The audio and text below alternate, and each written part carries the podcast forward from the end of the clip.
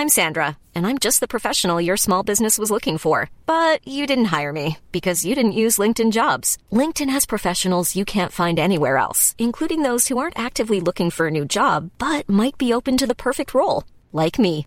In a given month, over 70% of LinkedIn users don't visit other leading job sites. So if you're not looking on LinkedIn, you'll miss out on great candidates like Sandra. Start hiring professionals like a professional. Post your free job on linkedin.com/people today. Devo barrar a degradação moral, social e política do mundo. Comentário de Mari Persona.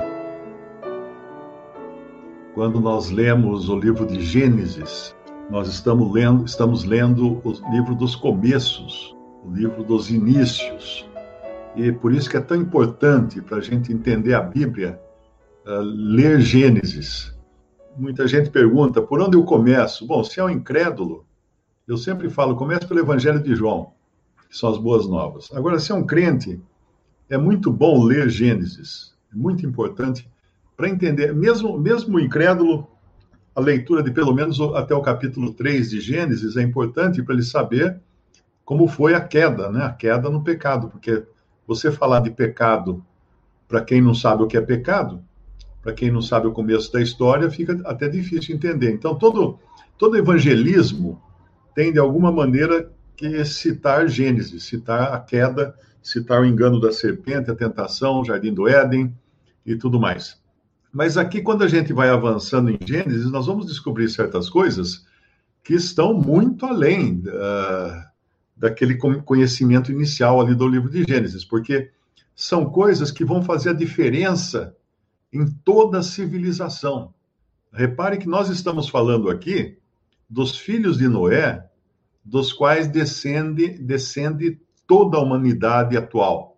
Existiu uma humanidade anterior, descendente de Adão e Eva, e que desapareceu, a maior parte deles, né, a quase totalidade, no dilúvio. Mas agora existe um recomeço, e através dos filhos de, de Noé, Sem, Cão e Jafé. Uh, Jafé, uh, representando basicamente as nações europeias, uh, Cão, representando basicamente as nações do continente africano, e Sem, representando os, os povos semitas, que a gente chama de semitas, né? E se estendendo, eu creio, até, talvez até a Oriente mas eu não tenho certeza disso, precisaria pesquisar melhor. Mas hoje, quando você escuta assim, ah, aquele ali é antissemita. Ah, o que é antissemita? Ah, ele não gosta de judeu, não é? Na realidade, a coisa é muito mais distante. O, semi, o semita, né, são os descendentes de Sem. São os descendentes de Sem, que era filho de Noé. E, e, quando você vai lendo aqui, por exemplo, você encontra no versículo no versículo 2, Gomer, Magog, Javan, ah, Madai, Javan, Tubal, Meseque, você vai ficar surpreso de encontrar alguns desses nomes lá em Apocalipse, porque eles estarão representados na batalha final que haverá no Apocalipse. Então, por isso que é interessante ler Gênesis, porque a história uh, começa aqui em Gênesis e se completa no Apocalipse. E aqui nós temos também alguns versículos, por exemplo, no versículo 5, por estes, né, os filhos de Javã são Elisá, Tarsis, Quitim, Dodanim, por estes foram repartidas as ilhas dos gentios nas suas terras, cada qual segundo a sua língua, segundo as suas famílias, entre as suas nações. Aqui pode parecer uma, uma incoerência falar cada qual segundo as suas línguas, porque aqui eles falavam todas a mesma língua, a mesma língua, não é? Que as línguas seriam divididas no capítulo seguinte, de, de Gênesis, no capítulo 11 de Gênesis, quando nós vamos ver a Torre de Babel. E como Deus espalhou, espalhou os povos, cada um segundo a sua própria língua. Mas é claro que essa, essa, esse capítulo de 10, eh, capítulo 10 de Gênesis, ele está fazendo também uma introdução para nós entendermos depois o que aconteceu. Não é necessariamente cronológico. Alguém já me perguntou, assim, mas como é que como é que aqueles já estão repartidos segundo a sua língua, né? Se as línguas só vão aparecer no capítulo 11. Isso é, é literatura. Quando você lê um livro, muitas vezes o autor do livro, ele dá um, uma introdução de um assunto que virá depois. Então ele conta a história de, uma, de um personagem e fala coisas dele que ainda não aconteceram. Para quando chegar o capítulo em que esse personagem entra em cena, você fala, ah, esse aí aquele um, assim, assim, assim, porque ele já deu uma introdução para você. Então é por isso que aparece aqui esse cada qual segundo a sua língua, no versículo 5 de Gênesis 10, antes até de Deus separar as nações por suas, por suas línguas. Criar nações. Na verdade, a, a, a nacionalidade ela viria a aparecer com toda a força em Gênesis 11, né? depois, depois da queda da Torre de Babel, depois da. Uh, na realidade, não é queda da Torre de Babel, depois da queda dos homens ao tentarem construir uma torre que alcançasse o céu. Nós vamos ver isso num capítulo uh, mais à frente. Mas aqui o importante é entender isso, então. E, e quando chega no versículo 8, e Cush gerou a Nimrod, e este começou a ser poderoso na terra. Nimrod significa rebelde, alguma coisa assim. Ele era um rebelde. Ele era um que não iria aceitar ser, ser submisso a Deus. E ele, então, Satanás, claro, estava por trás desse, desse Nimrod, né? E ele era um caçador. No versículo 9 fala, versículo 8 fala, Cush gerou a Nimrod, e esse começou a ser poderoso na terra, e este foi poderoso caçador diante da face do Senhor. Por isso se diz, como Nimrod, poderoso caçador diante do Senhor. Um caçador, ele usa de malícia, ele usa de engano, ele tem que enganar sua presa, ele tem que se camuflar para não ser visto pela sua presa, ele tem que ficar do lado do vento, que o vento não leve o seu cheiro para a sua presa, porque senão a presa foge. Então, todo caçador sabe disso, né? Você tem que ficar do lado que o vento venha da, da sua presa para você, para não levar o seu cheiro para a presa. Que os animais sempre percebem pelo olfato a presença de, de, de ameaças, de algum inimigo.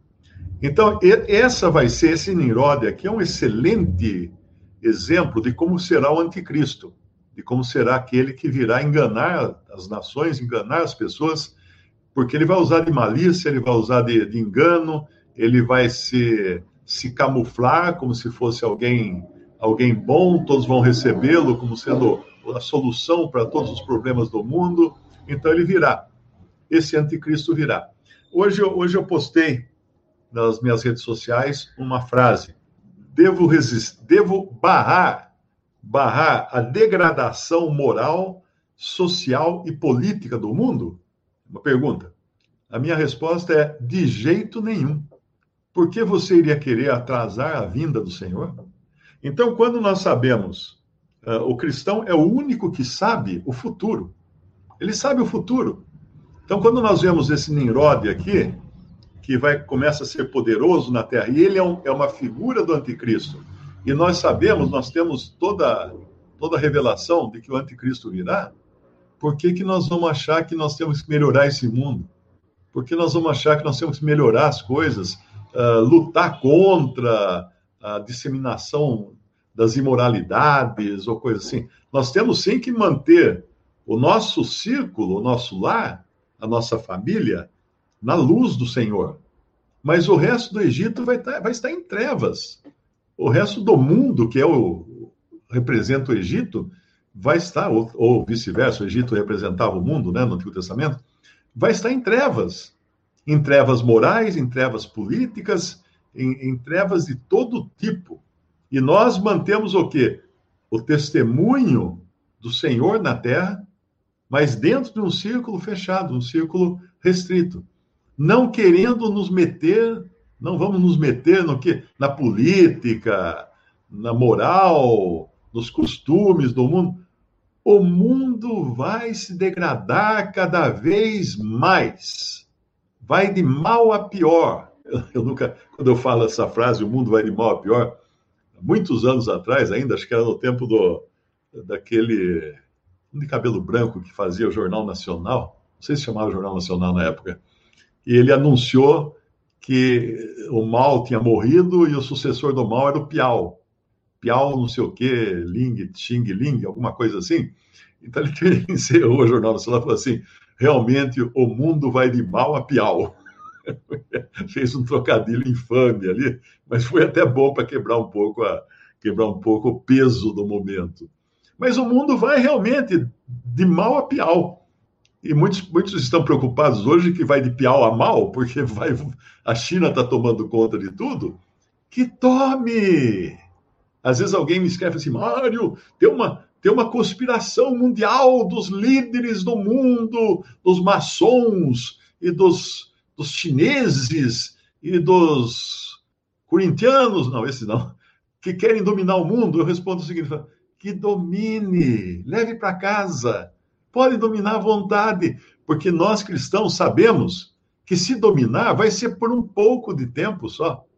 Porque o dono, o dono verdadeiro do, desse território que é o mundo, vai chegar. Ele vem aqui. Então, quando um cristão pensa que ele tem que arrumar o mundo, ele tem que melhorar as instituições, ele, ele tem que trabalhar. Se ele trabalha no governo, se ele trabalha no escolas, ele tem que fazer o melhor trabalho que ele pode fazer. Mas sem nutrir qualquer esperança. Ele tem que trabalhar como se ele fosse o, o pintor do casco do Titanic, que já sabe do iceberg. O que, que ele vai fazer? Ele avisa as pessoas do iceberg, mas ninguém acredita nele. Então, o que ele faz? Ele pinta direitinho, bem feitinho, faz bem pintadinho o serviço dele, porque ele é pago para fazer o melhor serviço, o melhor trabalho. Mas ele sabe que vai, não, vai, não vai chegar do outro lado do, do Atlântico esse, esse, esse navio, vai afundar. O trabalho dele vai para o fundo do mar, como todo trabalho nosso aqui, nesse mundo, vai para o fundo do mar vai para o fogo, na verdade, não é? Vai para o fogo. Quando, quando o único trabalho que não vira cinzas, o único trabalho que não vira cinza é esse aqui. Eu vou citar o versículo aqui, em 1 Coríntios, capítulo 15, versículo 57. Graças a Deus que nos dá a vitória por nosso Senhor Jesus Cristo. Portanto, meus amados irmãos, sede firmes e constantes sempre abundantes na bolsa de valores, não. Sempre abundantes na, no agronegócio, não. Muito bom que tenha abundância no agronegócio, faz parte, precisamos comer. Sempre abundante na, nas letras, nas academias, não. Sempre abundantes na obra do Senhor, sabendo que o vosso trabalho não é vão no Senhor. Esse é o único trabalho que permanece. Esse tem até aquela historinha do rapaz que sonhou que tinha ido para o céu. E aí ele chegou no céu, o Senhor veio recebê-lo e começou a caminhar por aquelas ruas de ouro, né? Se bem que não, é, não são ruas de ouro, eu acho que é uma praça só, não tem ruas, né? Uma versão mais correta falar praça. A praça era de, de ouro, não as ruas eram de ouro. Porque todo mundo vai morar no endereço, no mesmo endereço. Né? Não vai ter não vai ter diferentes endereços. Então o rapaz chegou no céu deslumbrado, né? E, e o senhor caminhando com ele assim, e aquelas mansões de todos os lados, mansão daqui, mansão dali, puxa vida, ele esperando a mansão. Daí chegou no fim da rua, tem um casebre lá pequenininho, essa aqui é a sua casa. Mas, senhor, todo mundo aqui morando em mansão, eu vou morar nesse barraco aí. É, foi o melhor que nós pudemos fazer com o material que você mandou para cá, né? Porque durante a vida, as coisas que não são, as coisas que são ouro, e pedras preciosas, ou, ou seja, as obras do crente, essas permanecem, porque o vosso trabalho não é vão no Senhor. O resto vai desaparecer, as grandes obras humanas, os grandes monumentos. Você veja, veja uma coisa, o trabalho que artistas, escultores tiveram para lá ficar batendo numa pedra com, um martelo, com, com um macete, né, um formão, para esculpir uma, uma estátua maravilhosa de Cristóvão Colombo, por exemplo. Linda. Tra trabalhou mais de ano lascando aquela pedra ali, aquele mármore, ou aquele granito, qualquer coisa assim, porque a prefeitura comprou, né, o governo comprou para pôr numa praça, um monumento lá, a, a, aquele Cristóvão Colombo. Estão derrubando, estão despedaçando as estátuas de Cristóvão Colombo. Ontem, essa semana foi uma, não me lembro em que país agora da, da América Latina, derrubaram do pedestal, quebraram o pescoço da estátua, porque é, é assim, até mesmo os próprios homens, porque já hoje se sabe que Cristóvão Colombo não era uma Madre Teresa, o cara era mau, ele tinha escravos, ele, ele matava índio, ele fazia barbaridades. Ele estava interessado em ouro, né, na, na, terra que ele descobriu. E, mas é, é, a história, né? O que ele vai fazer com a história? É, é aquela, aquela história que você, você tenta apagar o passado, você não vai conseguir apagar o passado. Não é eliminando os monumentos que você apaga o passado.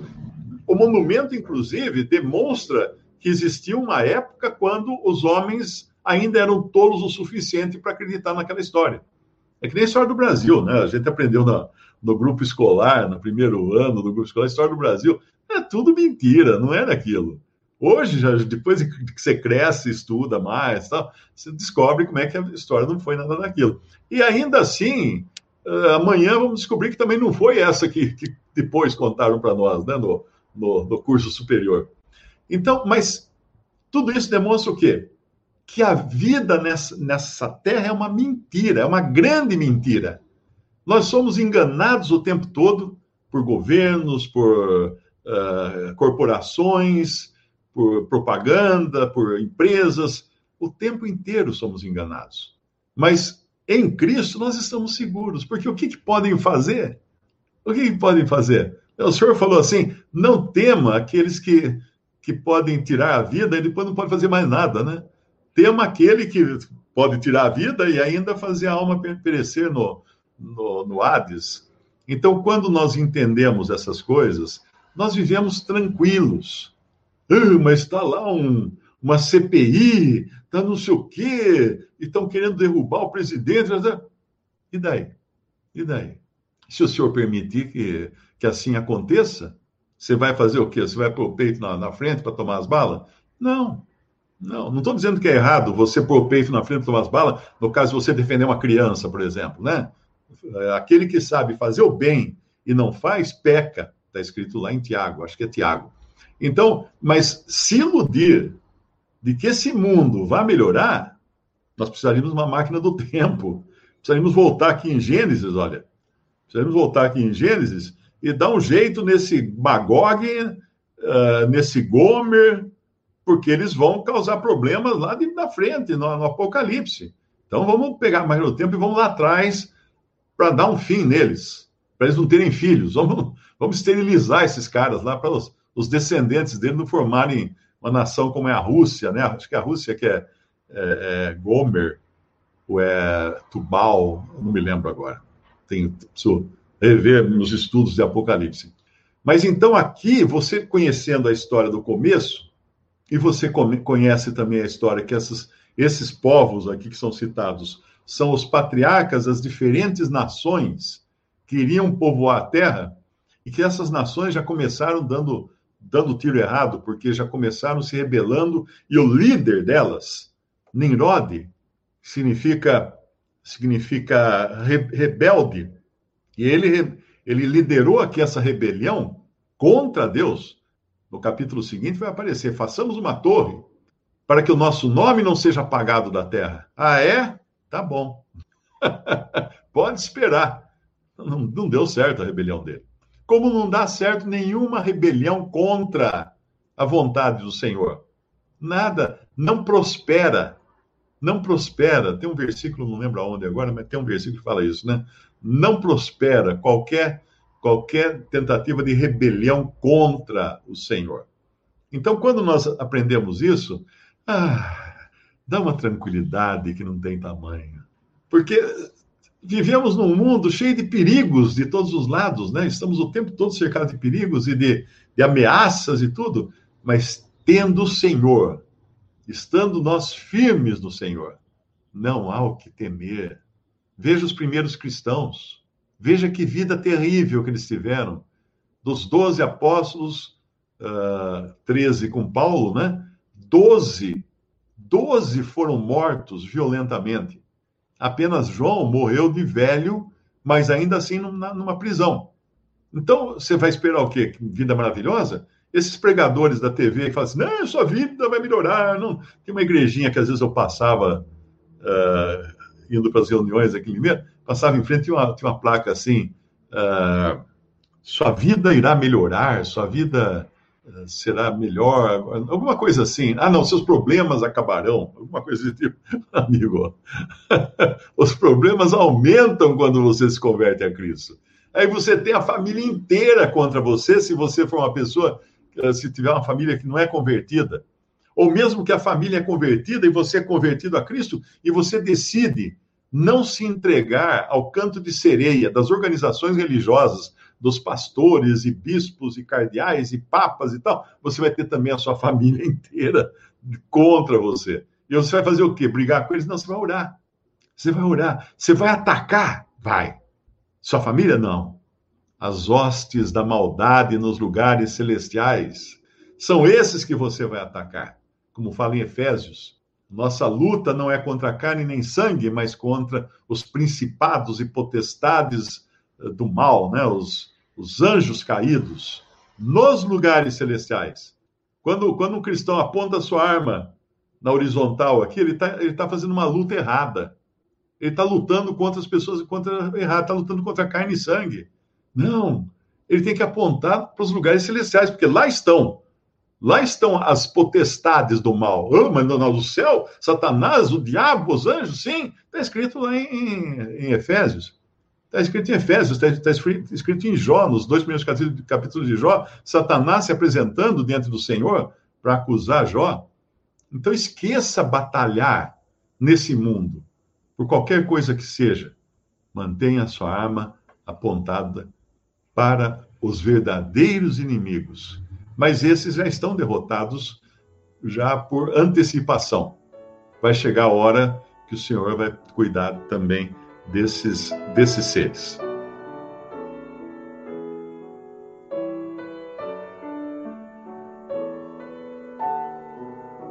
Visite respondi.com.br. Visite também 3minutos.net.